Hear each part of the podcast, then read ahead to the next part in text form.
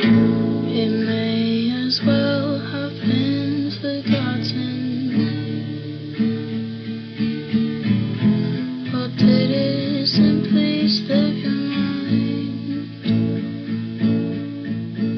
里是胡扯电台，Hello，大家好啊，。开始了啊！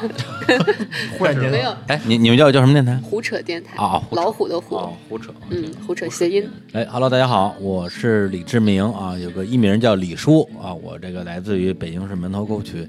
然后是一个山区人民，然后我有一个电台叫做日坛公园啊，谈话的谈，它是一个播客 podcast 的这样的一个形式。然后我本身之前是在做像媒体行业、唱片行业，还有互联网创业，然后现在呢是以这样一个呃音频的方式来跟大家交朋友吧。我是西瑶，然后还有你们在评论区呼唤很久的国荣和托托。拓，拉力托托，我是国荣，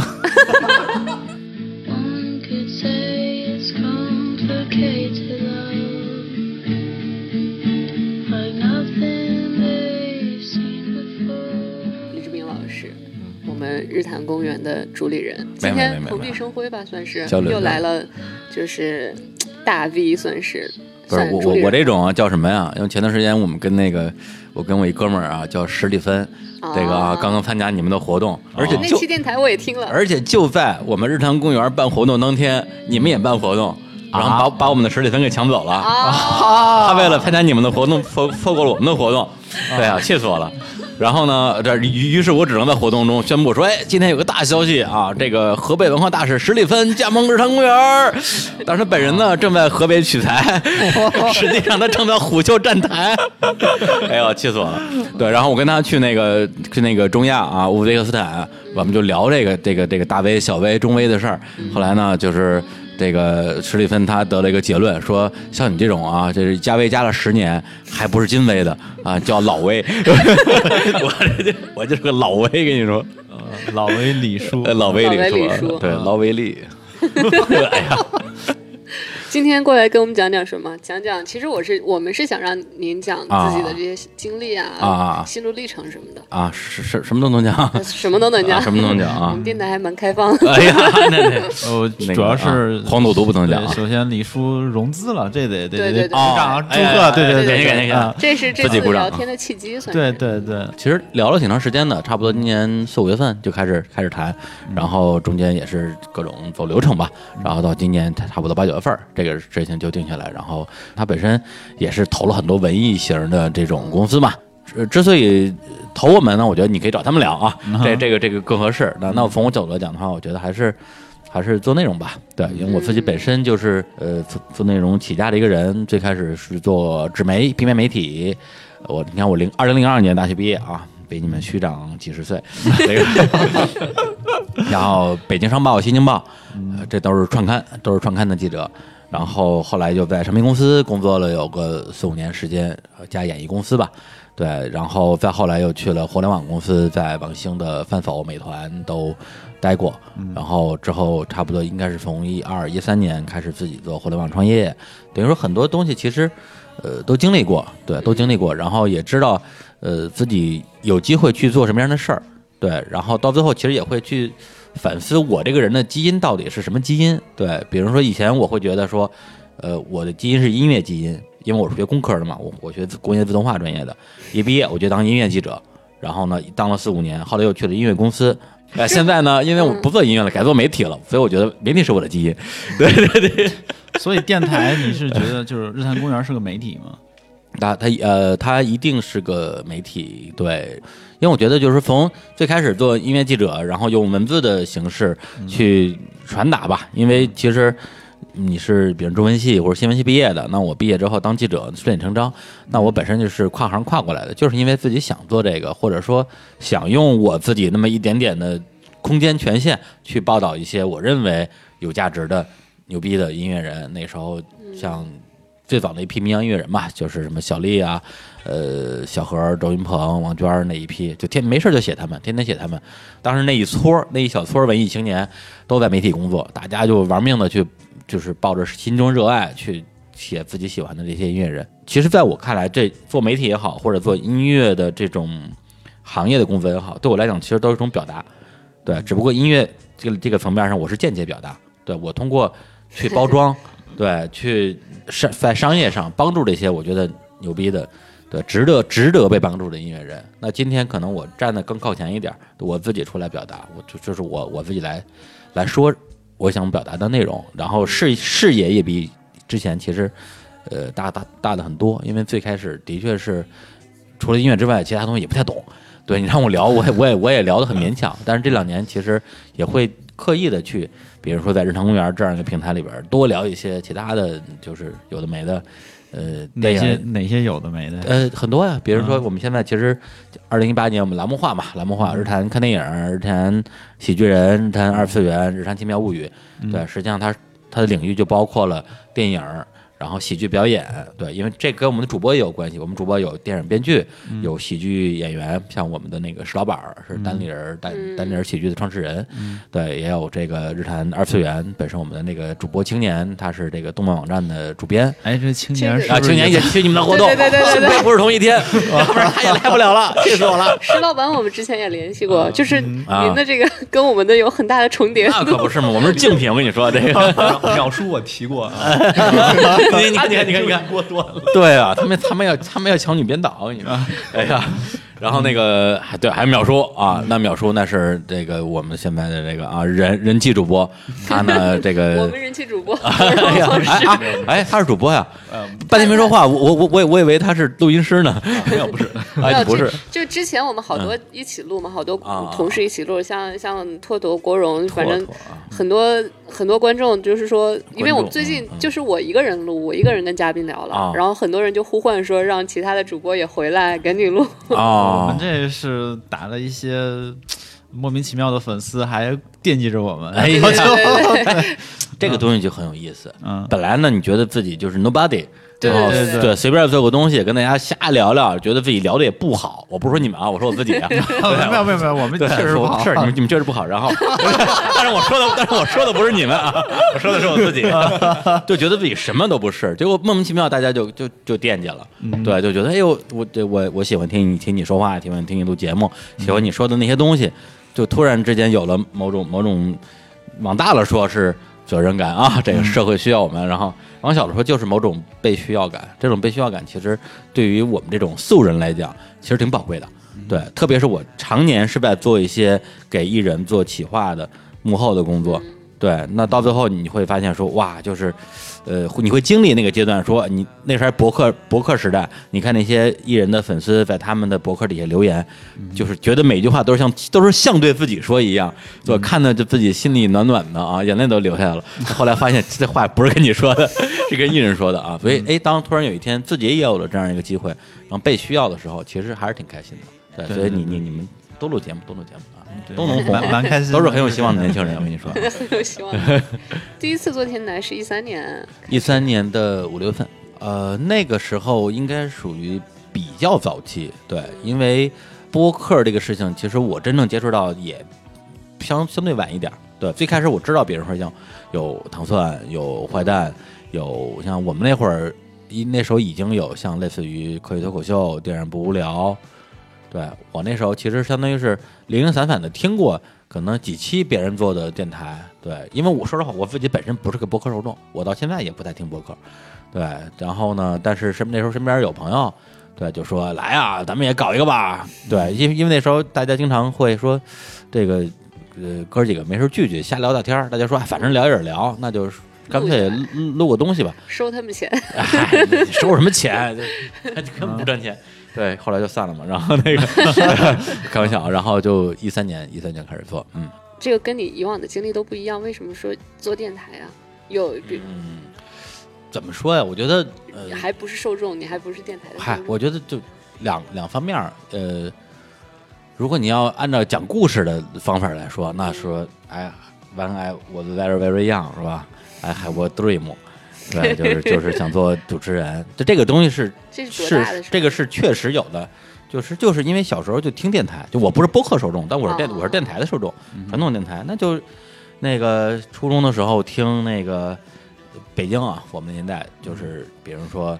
张永代的那个新音乐杂志《New Rock Magazine》，然后我那个五洲五洲同五洲同零点文化、陆林涛、老师汽车，还有一些谈情说爱的，什么什么浪 浪浪漫情歌，对，还什么还有什么康老师说健康，对，就半夜偷偷偷着听的那种，然后就是讲那些那个 那个生理卫生什么之类的，对，就觉得说，哎呦，因为那时候电视的主控权把握在大人手里，嗯，对，电视你说了不算的。然后呢，你要去买一些这种纸质的媒体，包括书啊、漫画啊、杂志什么的，你需要钱。只有电台是最廉价，然后你说了算的。所以从那那边获得大量的，呃，对我那个时间那个时代来讲特别有价值的内容，特别是音乐相关的嘛，因为电台这这个载体天然适合去播音乐。然后上高中的时候，对我影响最大的电台就是那个现在好像是北京音乐台的副台长了嘛，郑阳做一节目叫《校园民谣》。对，但实际上它里边推的内容很多都不是民谣，就是一些他觉得好的音乐，罗大佑、张洪亮、郑智化什么的，这这随便。就我说是民谣就是民谣，哎，那对就典型文艺呢特别文艺青年特别文艺然后又去读工科，哎，工科那那个是造物弄人啊，对对，是那我们那个年代的这个这个青少年没有没有人身自由，嗯，就自主权，都是都是家里给给选学校选志愿。后来上大学之后，发现哎，有一件事儿让我燃又重新这个点燃了我心中的梦想，对，就是影响了我那么多年的校园民谣的主持人郑阳，他也是我们学校的，他也是学工科的，对，他是学材料的，对，是我比我大可能七八届一大师姐。然后有一天他就回我们学校去主持卢庚区的歌友会，我就跑到后台说：“哎呀，说那个师姐师姐，那个你好，我我听你节目长大的。”然后，哎呀，这是现在想想真是不会聊天 儿。我说我我我我也想想当那电台主持人。然后这样说你你不行 啊，不是他不这么说的啊，他就非常字正腔圆的说你不行。我说哎，凭什么呀？你你对吧？你学材料材料学院了不起啊？我们做动画很牛逼的。然后他就说你这个咬字啊、吐字啊，大家肯定听出来啊，我这这个吐字也不太标准啊，大舌头。对，就是小小小打击了一下，也没有说这个事情对我有多大影响，觉得说当不了，当不了，当不了呗，反正不当主持人我就当记者呗。后来就没想过这件事儿了，以至于当我大概工作七八年之后，我发现我当过报社记者、杂志的记者，呃，包括杂志的编辑，然后网站的记者、电视编导，对，就那个时候所谓四大媒体，我唯一没干过就是电台，然后就觉得哦这辈子可能也不会有机会干电台了吧，因为这不挨着呀。结果最后一三年去做播客，所以说回来，那我到底是不是因为之前有这个种子，然后最后变成了走到这一步呢？其实也不是，就是就当时真的就是就是被人拉着说，哎，来一玩儿吧，一起玩儿吧。我说啊，行行行，那时候有钱吗？什么钱？就是拉着过来玩不给钱，不是不是，就一一块儿玩儿，对，就不不存在钱不钱的问题。就什么叫钱？什么是钱？什什么是钱？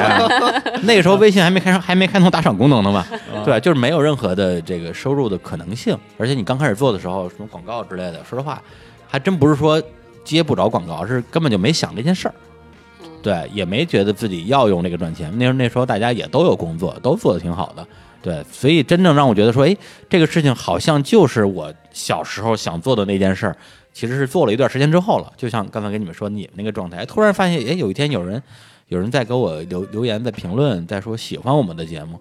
对，然后留言，那这种留言不就是以前给电台主持人寄信吗？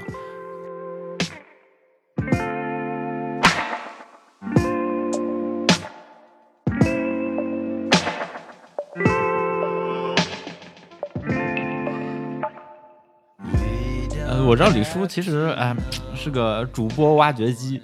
你们所以你日坛公园这几个主播到底是怎么有什么什么情缘，怎么遇到的，然后又怎么挖掘出来的？我我觉得我可能我性格里边有，你说是天赋啊，或者是特质在吧？因为上大学的时候，我就属于混各种圈子，比如说我们的工科，就我们自动化专业是一帮一帮同学一帮朋友，然后我们文学社是一帮朋友，然后我们学校那个通宵酒馆里边天天弹琴喝酒打架那帮人又是一圈人，对，所以就最后就发现就是好多不同圈子的人，最后都认识我，然后他们就因为我认识认识，然后成为很好的朋友。所以后来做电台也是各种机缘巧合，比如有的主播就是呃朋友，或者有的是朋友的朋友，就很典型。比如我现在的合伙人那个小伙子老师，我就是他的一个粉丝，因为他们乐队天天小伙子，我那在二。呃，二十二十世纪初，对啊，那呃不二十一世纪二十一二十一世纪初那是那是如日中天。对，跟他们一起那个同台演出的全都是后沙、嘎啦、淘宝计划这种级别的，嗯，搞不好还是他们压轴。然后我就去他们台里的小粉丝。后来等我做电台之后，然后做了可能年多，发现哟嘉宾好像有点不够用。哎呀，就是谁谁能聊啊？谁能聊？哎，这这这俩人能聊，因为他们俩在舞台上除了除了唱歌之外，经常会跟大家互动，对，感觉看演出就跟听相声一样。我说这俩人应该能聊，结果约过来一聊，发现果然能聊。对，本来就是说哎随便聊一期当个嘉宾，后来一聊一聊一聊，那就当主播吧。对，那后来就成了我现在的合伙人嘛。那现在日常公园的其他的嘉宾，像比如说史蒂芬，以前就是我们电台的粉丝，然后、哦，是你们电台粉丝，粉丝哦就粉丝扶正了是吧？对他就是他就是微呃微博私信给我发消息，嗯后来我就加了他微信，后来就聊聊聊聊，后来就是，当然那那已经是三年前的事儿了吧？对，经过三年的时间，太能交际了，我我得学一学的。呃啊，就是其实就看人，包括李淼淼叔，对我也是他的粉丝啊，不是我什么我也是，我这这这个我是他的粉丝啊，这不是也。然后呢，我是看他的文章嘛，觉得也写的不错，然后就说来来聊聊吧。对，最后其实是一些气场相合的人，他会有一种相互吸引。对，那对于李淼来讲的话，他也不知道我是谁。后来我就说，我给你发期节目，你听听。然后我发的是我们之前跟那个就是野孩子乐队的张伟伟聊了一期节目，然后这节目的确聊的也挺好的。然后李淼听了之后说：“哎呦，你们节目太好了，我都听哭了，我我 我要求上你们节目。”然后李淼来了之后呢，然后他还他又有个粉丝是是演员金世佳，然后金世佳听了李淼在我们的节目说：“不行，我也要上你们的节目。”对，我也不知道怎么回事，这些都是常驻的，呃，那李淼是常驻的，金金世金世佳那个他正在努力申请中啊，我我我们还没有批准 还有准，门槛吗？因为他说话太结巴了，我剪他节目剪死了，对他别人节目剪仨小时，他他他要剪十三个小时，我天哪他，这个这个要求是他疯嗯。疯狂，呃，就最讨厌的是他说，哎，他说那个我们说演员啊，就是如何成为一个演员，他说这个演员其实这个就是那些什么表演那些东西，你就是真的是开始学学习之后，有人会教你，你去面试的时候不需要你懂这个懂那个，你只要口口口条好就好。我我说介我介意的我，你还好意思说啊？但是但是他牛逼在于他只要只要一上舞台，就一点儿都不打磕巴。对，所以后来对，所以后来你看他上那个我就是演我就是演员，然后你看你看你看，带跑了。对，就是他跟那个导师不是有些互动嘛，他有时候就是结巴，有时候就说特别溜。他只要一说特别溜，我说哎演了，哥们儿开始演了。就是到最后你会发现，就是一些特别像那个以前那个就看着那热血漫画一样，《海贼王》。就你驾着海海贼船往前走，走着走着，帮遇到一个人，然后说来呀，来上船吧，然后就是真的上船了，就那种感觉，就挺挺挺快乐的。就也不求回报，这些人呃，也没啥可回报的。就是就是我说实话，有些演员什么的，他稍微做点什么，他会要出场费。我觉得没有任何问题，对，嗯因为这个是他的工作，或者说他是这么定义这件事情的，那这个我觉得那就算了。或者说我们有钱，我们我们也可以给你钱，那我没有钱，所以那就那就算了，以后有以后再说。有遇到这种情况，就是说想要出场费呃，有遇到，但是很很很少很很少也能理解。你们上节目的时候，就其实今天我状态特别不好，不想录，然后今天但还有节目必须得录，有这种情况。啊，其实这个还好，还好。对，因为状态不好也录节目这种事情太正常了，基本上每星期都会有。哦，哦。它不是一个偶发的事儿，因为状态可能是你的身体状况，有时候你那个今天可能脑子就有点懵，对，嗯就有时候录音之前就发现今天脑子是断片儿的，说话的时候可能就有点前言不搭后语，这种都会遇到。但是哦，但这种问题对我们来讲都属于常规问题，就就常常规。问题，呃常规问题 这是这听不太出来。都能都能都能解决，就是说喝两壶牛什么的，就就嗨起来，对对对对对对，就就这个。我看到你说是那个，对，你实在是今天就只能录成这样了，对，那就就后期剪辑。对，我特别那个有困惑的一点就是，假如我现在特别放松，一般这种情况下方式在我喝酒之后，然后这个时候状态我特别喜欢跟人聊，但平时工作的时候完全没就进入不到这个状态。就咱们就就爱喝酒的人啊，就我懂了，我懂了，就是我我我在之前的那个电台，就是喝了酒录节目或者边喝边录节目的呃频次比较多，然后我也很享受那个东西，对，但是在日坛的时候其实比较少，对，因为那个东西呢它容易失控，对对，就是你聊的时候觉得说哇，今天聊太牛逼了，然后回去一听，对回去一听说，哎呦，好像有 不是是挺好，气氛挺好，但是有点过。所以或者或者说，我觉得这个是不是属于算兴奋剂啊？这个有点是吧？有点不显本事啊。咱们不喝酒能聊好那叫本事。所以台长今天心情好吗？今天心情还不错，抱着取经的心态来了。啊，瞎聊瞎聊。哎，你们有聊过那种很难聊的吗？我们前不久还不别让别人知道是谁，而就是之前聊过一个嘉宾，嗯，就是死活聊不出来的那种。对，就是你问什么问题，他都是很抗拒你在问这个东西。然后，但是他自己的回答其实还有前前后矛盾的地啊方。，没碰到过这么难聊的，不是，要如果真碰这么难聊，这事儿就简单了，就不播就行了。对啊。你，们还没播是吗？剪完了。剪完可以不播啊，剪完剪完你听了之后感觉怎么样？就对我们来讲，这个节目节目的品控是是是死线，你一旦低于这个东西就，这就是这就是日坛公园怎么能爆火的原因，哎人家对这质量太要求太高了。对，你们有过不发的吗？嗯，我举个例子，有有。他找我去录音，录完之后他没发我的，对，他找我去录，录完之后，因为 因为百分之八十都是我在说，说完之后他说不行，然后发了。对，呃那期啊，聊啥？黑历史。聊聊的互联网撕逼的故哦。事，其实挺好玩的，但是但我我表达太差了，对，嗯，没有没有，他主要是这个骂了一些那个到现在已其实已经不太存在的公司，你懂的，你懂的，对。我们最后录了没播的节目，其实都是因为呃很少人很少，可能也就也就这，就是太 差了，就是太差了，对。对对，其实其实基本上都是对方的表达能力过于有限，就是说，不想说话了。呃，对，然后呢，这个这个剪都剪不出来，实在没办法。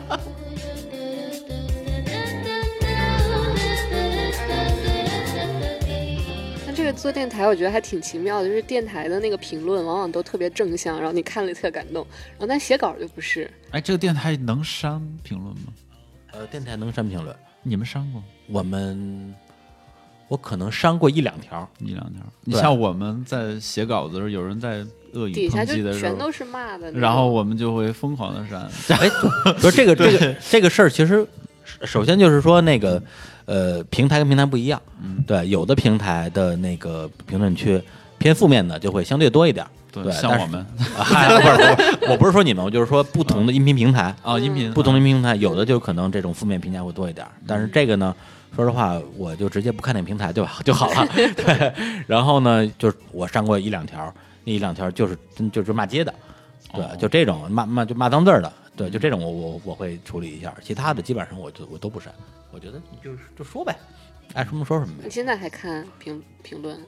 看评论之我的我的我的生命之源啊，对，因为你不看评论，你怎么知道自己的节目他嗯谁在听呢？对我真的，我我我一直在努力减少我每天看评论的时间，对，要时间都花在这件事上了。哎，我觉得台长真的可以学一下李叔，我们哪一天实在没灵感了，开始读评论，可以的，最近的评论都是那些人的粉丝来表白的，然后表白的对，粉丝嗯来打卡的。我我太羡慕你们了，就你们那点播放量，那么多评论，对，评论比我们多多了。你们粉丝粉丝太火了。对啊，我觉得那个咱们那个那个联动一下啊，哎，你怎么没想找这种流量型的？我不认识啊，哈哈哈不认识啊，我们都就是我们聊。微博去化缘的，啊。微博留化言缘。也也是也是私信留言，那你们这个虎虎啸大媒体，这你跟人一说虎啸，人家都来了，我们比不了，我们这这小电台啊，那样不行这融资了呢？哎，融资的时候，老板跟我说这就是你的目标，我说。对，我就我作为见证人是吧？老板说这是目标，对，用一百块钱的拍，哎，对我就说呀，我们也就麦克风比你们好点儿，姐姐你应该把老板弄起来啊。handle all the selfish ways I'd spend my time without her. You're everything I want, but I can't deal with all your lovers. 总感觉自己好像是这几年才发现自己喜欢什么东西，然后开始去去寻找去做什么的。然后我朋友什么的就说我是叛逆期才来，就是我？叛逆期，哦就是我的确青春期也没干嘛，其实就天天上学，好好好好学习，然后也不叛逆，反正就这么过来了。我就在想这事儿是是过两年我就又不行，就是会过吗？会过吗？这个青所谓的青春期，就是呃发现自己的一些爱好去去玩啊，嗯然后有自己坚信的东西，然后不相信的就是就就觉得这不对。很想问你这你这是个心理问题，对我我我就在想，你像 嗯李叔也一直都是你就是。感觉文艺，然后喜欢年轻、年轻人的那些文化，呃这个这个问题我原来是不是跟韩姐聊的时候也问过？就是你一直做这个文艺的东西，有没有哪一天坚持不下去了？对对对对对，差不多然后韩姐就爆炸了。韩姐她的意思就是要做一辈子，她可能希望在自己六六七十岁、五六十岁能有一个非常满意的一个作品出来。这个其实回到这所谓文艺的定义了。对，嗯其实我有时候说，比如说我们是一个我我是个文艺的人，我们做的文艺的事儿，只是为了大家好理解。嗯，对，就是它是一个标签嘛，他就说哦，行，你是个文艺青年，行，我知道了啊，你大概是怎么回事儿。对，但是其实我自己不觉得文艺是一个什么东西。对，就是我更觉得说，大家可能你每天的这种时间吧，其实最后是你把时间花在了什么地方。有的人是花在了运动，有的人是萌宠，对，有的人是旅行，是吧？但是旅行很多人也觉得是一种文艺，那只能说我我愿意把自己的很多时间花在这件事情上。那到底这个事情它怎么样去被定义？其实我不是特别在乎。对，所以你说文艺或者叛逆，你说你说是我就是吧。对，那这事儿热情会过吗？那你要看这个东西相对什么事情，他的热情会过。比如说，所谓过过了之后，我我这个热情去哪儿呢？是我对生命就失去的热情，还是我对这个事儿不热情，我对别的事儿热情？所以算不算之前对音乐感兴趣，就是做音乐，然后现在又开始做电台，好像发发现了新的热情的感觉？首先，我觉得我对音乐的热情并没有减退，嗯，对，并没有减退，只不过就是以前可能是通过写稿子或者通过在唱片公司的工作来发现我这种热情。那现在用电台的形式，虽然音乐节目现在的比例会少一点，但是我还是会做。你问我这个东西会不会消退，我没法回答你。对，因为我现在四十岁不到，对，我不知道我六十岁什么样，但是你让我猜，我猜不会消退。我觉得它是能够给我提供持续的能量的一个一个事情，而且就好像我哎，最近也老说这个，就是我我自己对生命生命价值的三个维度嘛，就是财务目标、社会影响、自我成长。对我觉得所所谓的文艺相关这些东西，它更多的是关联我的自我成长的啊。当然，如果这个部分你真能把它消化理解了，你也可以去把它用电台的形式说出去，然后形成某种社会影响。对，所以这个对我来讲，它是有有这样一个很好的循环在里边的。就你就也没有一个数字，反正就每天努力对得起自己的那个差不多那种责任感，就差不多。谈不到责任感，现在我觉得说责任感都有点大了，其实就是个个人成就感吧。台长太鸡汤了，这段掐了。对对对，我我刚我刚想说，真的是李叔一生人生人生指导时间，一个非常正能量的人，每天就要获取这些能量传递给听众。哎呀，对，是啊，让让我说这些东西，真是有点嗯别闹，这这段都是李叔应该放收费内容里的。对对，我们电台有什么建议？先问这个，先问这个。换一个话筒，换一个话筒。对，先换话筒，哎呀，对，再换个录音机啊，哎，当时再换个主持啊。有有没有？哎，说出心里话了。不录了吧？大家再见，好，本期节目就到这儿了，大家再见。没没还没有完，问完了，接着我我觉得我我觉得你你你你挺好挺好，没没没问没问题没问题，你可以的。成，那今天节目就到这儿。嗯，OK，嗯，好，谢谢大家，欢迎关注日坛公园啊，这个日就是我日的日，谈 就是谈话的谈啊，公园就是 park 那个公园，然后这个各种平台啊，我们网易云什么都有，大家大家去听吧。We